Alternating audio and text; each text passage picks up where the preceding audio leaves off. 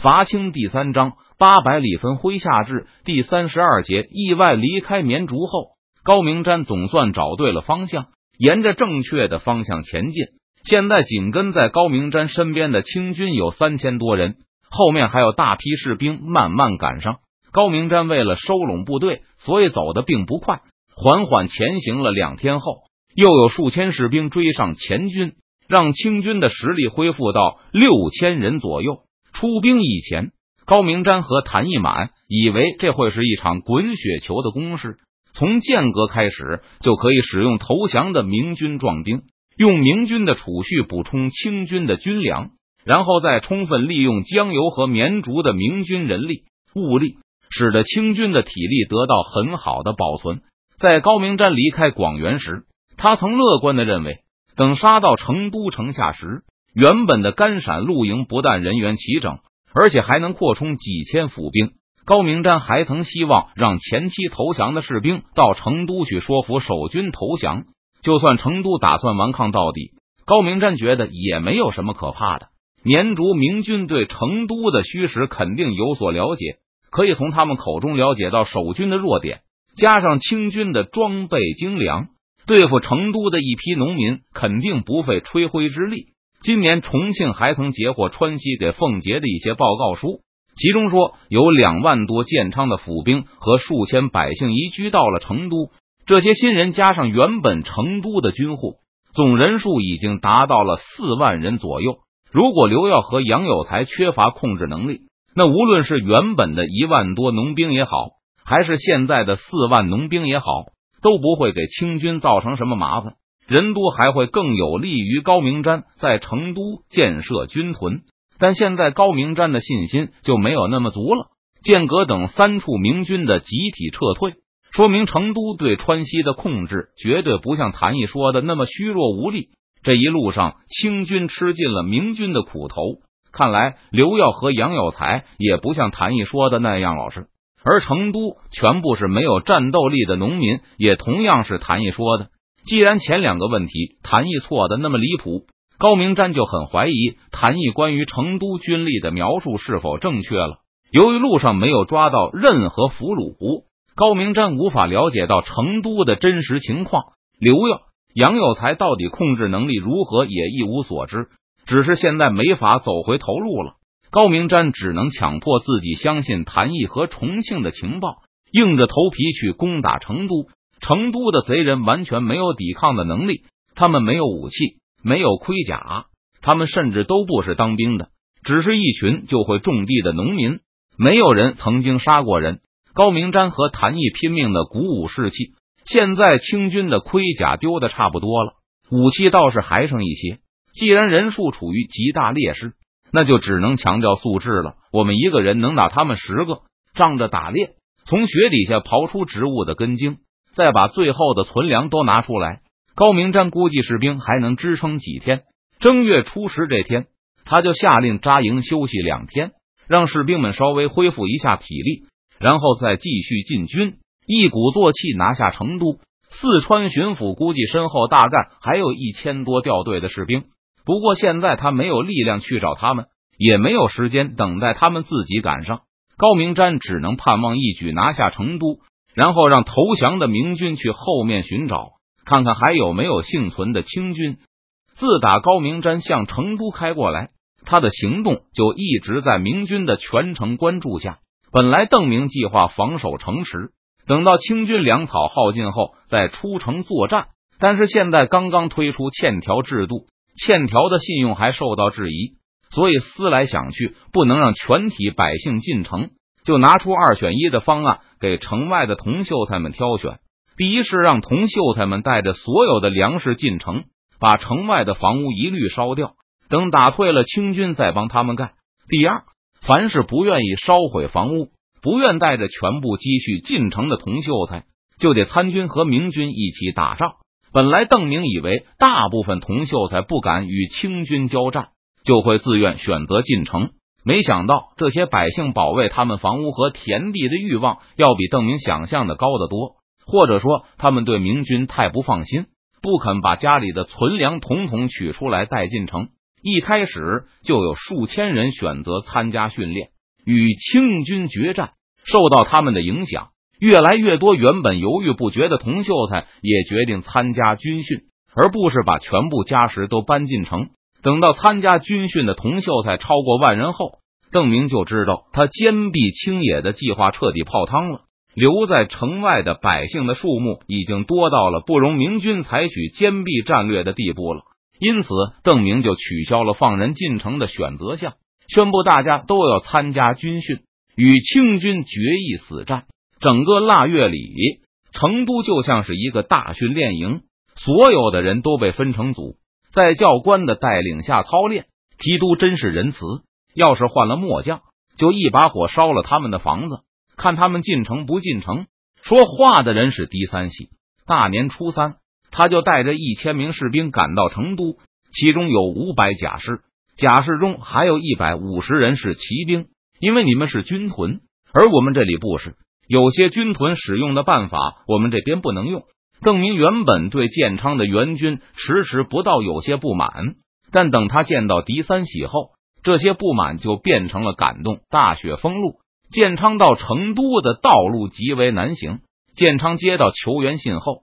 不少人都因为路况而畏难不前，但听说邓明已经前去成都后，狄三喜就请缨带队。他带来的五百名甲兵中有两百人都是狄三喜手下的心腹，其他三百甲兵是其他各个西营将领借给狄三喜的精兵。狄三喜带着兵马，冒着寒冬翻过大雪山，以最快的速度赶来成都。等赶到嘉定州的时候，眼看就要过年了。狄三喜也不肯停留耽误，没有稍微休息一下，等手下和马匹恢复体力后，立刻出发继续前行。袁相也扔下手边的事物，和狄三喜一起赶来。见到袁相后，邓明问起四川行都司的民政，袁相就天花乱坠的说了一通。等晚上袁相和刘进哥碰面后，第二天就赶来向邓明负荆请罪，说他没能领会邓明的意图。影响了提督的治川大业。听起来，袁相在建昌做的事情和刘进哥之前在成都做的也差不多。既然提督打算野战，那就野战便是也好，省得和达子耽误时间。在成都休息了几天后，狄三喜的人马恢复了体力和精神。虽然狄三喜觉得邓明对百姓的手段有些偏软，少了点在建昌拿着大印砸自己的霸气。但对于即将到来的胜利，倒是没有丝毫的怀疑。末将愿为提督斩将夺旗，好，到时候你就带着骑兵跟着我吧。狄三喜带来的一百五十名骑兵都是西营将领的亲兵家丁，人数虽然不多，但战斗力相当可观。有了这些人，邓明觉得诱敌的把握就更大了。本来贴身护卫一直是赵天霸的工作，但赵天霸既然去指挥中军。那就只好临时让狄三喜代劳。现在成都周围的人都对邓明有一股盲目的崇拜，大批的童秀才之所以不愿意烧了房屋躲进城，就是因为他们觉得邓明不太可能打败仗。既然如此，又何必放弃家产逃进城去？而刘耀、杨有才、狄三喜还有卫士们对邓明的信任，恐怕比一般的百姓还要强很多。无论邓明想怎么打仗。他们都无条件的支持。由于鼓励开荒的政策，成都这里的农民彼此远隔而居，因此高明山虽然还离成都城很远，但已经威胁到了农垦区最外围的农民的房屋。因此，前天邓明就下令成都全面动员，集结大军向北迎击高明山。狄三喜带着西营士兵跟着邓明一起作为前军出发。现在邓明身边只有十五名卫士。除了赵天霸要指挥中军外，周开荒、李兴汉、任堂、木谭这四个人，邓明也感觉非常有潜力，就让他们都去带兵，关闭刘耀、杨有才的战兵，再加上江油等地的甲士，一共有一千两百多人，是明军的核心武力。熊兰手下虽然称不上什么久经战阵，但起码都见过战场，比刘耀他们的战兵还要见多识广。所以也被当作准主力使用。狄三喜带来的三百五十名步行战兵，邓明计划在战前把他们划归赵天霸等五人指挥。此外，就是三万四千多刚经受过基本训练的铜秀才。他们人手一根木质长矛，浩浩荡荡的一同北上。高明瞻的营地就在二十里外。探马向邓明会报道：“嗯，他们兵力如何？有什么动静？”邓明收到江油送来的第一份军情时，上面对高明瞻军力的描述给了他很大的压力。清军不但拥有四五百名骑兵，而且还携带着火炮。当时邓明认为，就算能击败清军。成都的损失也会很大，让这些没有战斗经验的农民上阵去与甘陕露营拼杀，邓明实在没法放心，这也是他想坚守成都的重要原因。但随后清军的状况就出现了急剧恶化。等高明瞻从绵竹附近的山区出来后，探马的报告让邓明相当吃惊。明军事后向邓明描述道：“这支清军已经不再拥有任何骑兵。”连对军队附近进行侦查的能力都没有了，而且清军的武器装备也与之前那支大不相同。如果不是知道附近没有其他清军，而且依旧看到了高明瞻的旗号，明军事后都怀疑这是另外一支敌军。至于邓明最担心的大炮，明军事后更是再也看不到他们的踪迹。达子今天人数又多了些，看上去有六七千的样子。事后报告道。清军对他们在附近的侦查活动视若无睹，一门心思的捡拾柴禾，或是在雪下面挖掘着能吃的东西。达子就这么有信心吗？狄三喜惊讶的说道：“他们未免也太拖大了吧？但现在清军就是这么拖大，因为这些干陕露营的士兵们心里都清楚，如果明军拥有几千甲兵的话，他们怎么也不可能打得过。而返回广元显然不可能，不被冻死也要饿死。”既然如此，那大家就只能相信高明瞻和谭毅的宣传。对成都明军不堪一击这个论断深信不疑。既然明军绝对没有力量来打自己，那当然捡拾柴火和寻找食物才是正经事。嗯，不能给他们恢复体力的时间。邓明下令前军继续前进，同时让人去催促赵天霸他们加速行军。今晚就要在清军对面扎营对垒。很快。前军就进入了清军的活动范围，见狄三喜和卫士们都跃跃欲试，邓明也不阻拦，只是叮嘱他们小心，不要追击过远，遭到清军的伏击。遵命，提督。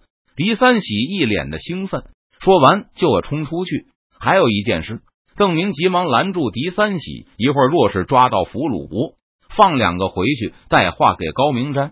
提督要对高贼说什么？报出我的姓名。然后约高明瞻明日决战。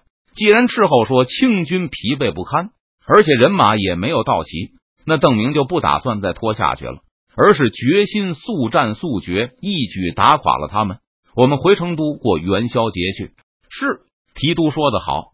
狄三喜点点头，又问道：“提督还有其他的事吗？”没有了，去吧。一路上，邓明和狄三喜说过很多次。不要为了一时痛快而进行没必要的杀戮。如果不影响自己的安全，还是尽量俘虏清兵为好。对此，狄三喜也深以为然。他说：“建昌的军屯需要大量的府兵，现在到处都缺乏人力。”狄三喜毫不迟疑，带着西营的骑兵和邓明的卫士们冲向前去，向周围的清军散兵游勇发起进攻。而邓明则带着西营步兵在远处摆开阵势。一面观战，一面做好随时支援的准备。不过，狄三喜的攻击出乎意外的顺利，清军竟然毫无抵抗之力。很多人在遭到西营骑兵进攻时，甚至连逃跑都没有尝试一下，而是直接跪地求饶。对于投降的清兵，西营的骑兵喝令他们自行前去邓明旗下投降，然后纵马追击那些试图逃走的敌人，毫不留情的把他们都砍倒在地。没有遭到任何反抗的狄三喜继续进攻着，一直打到了清军的大营前。狄将军也是勇将啊！邓明感叹了一声。如果狄三喜直接冲到清军营地前，直接喊话，肯定更有威慑力。清军果然疲惫已极，而且还轻敌骄傲。邓明看到战事如此顺利，不禁动了一个念头：敌军远来，我们是不是该组织人马分头结营呢？让他们整晚都无法休息，然后明日围攻清军的营地，把他们一举拒歼。李延鹏扛着木矛，和身旁的同伴们在大道上行走着。一个传令兵从队伍旁驰过，高声喊着：“加速前行！”已经发现达子的营地了。经过一个月的军训，李延鹏已经懂得如何做出刺杀动作，也能够听明白简单的命令，并迅速做出反应。在出兵前，李延鹏和其他人一样，既紧张又兴奋，甚至兴奋还要多一些，觉得总算到了学以致用的时候了。但两天走下来，渐渐的紧张之情压倒了兴奋。今天上午行军时，熊游基领着一群手下在行军队伍傍边鼓舞士气，高喊着要把甘陕露营杀个片甲不留，把高明瞻的脑袋拧下来做成夜壶。那些家伙都是杀人不眨眼的达子精锐呀！李延鹏不由得想到，邓明所向无敌，高明瞻应该不是他的对手。但李延鹏担忧自己会在战场上遇上凶险。我从来没有打过仗，没有杀过人，这几天刚学会如何刺杀。到时候要是真遇上达子的精兵强将，我不会一招就被达子给杀了吗？这种担忧萦绕在脑海中挥之不去。李延鹏越是向前走。就越感到两腿变得沉重。周围其他的明军士兵和他一样，人人都神情严肃，各自想着自己的心事。倒是他们的统帅情绪激动。赵天霸得知前军已经与清军发生接触后，脸上的兴奋再也掩饰不住，暗道：这次先生让我统帅中军，就连刘总兵、杨副将他们也都答应看我的旗号。嗯，明天就要决战了。我一定要干脆利落的打垮高贼，让大家都看看我的厉害。嗯，我对先生的战法也很熟悉。等先生引开了敌人的注意力后，我立刻就全军压上，绝不给高明瞻反应过来的机会。郑明本来猜测狄三喜和卫士们会在第一座清军的营地外勒住战马，然后把约战的口信送进去，但没有想到他们没有丝毫停下来的意思。在邓明的注视中，直接冲了进去。哎呀！邓明叫了一声，立刻拔出马剑，转身对身后的西营士兵们喝道：“都随我来，去支援狄将军！”身后的西营官兵齐声响应。看到狄三喜带着骑兵杀的痛快，这些西营的步兵一个个也都跃跃欲试。但等邓明重新望向前方的时候，眼前第一座清军的军营已然大乱。其中数百清兵正丢盔卸甲，四散逃离营地。极目眺望，狄三喜好像正带着人继续向其后的第二座清军营地冲去。看起来，如果不拉住他的话，狄三喜就会一直冲到深处的清军中军帐去。都跟我来！邓明用力一挥马剑，带着前军向前冲去。杀！杀！西营士兵发出嘹亮的呐喊声，紧跟着邓明向前冲去。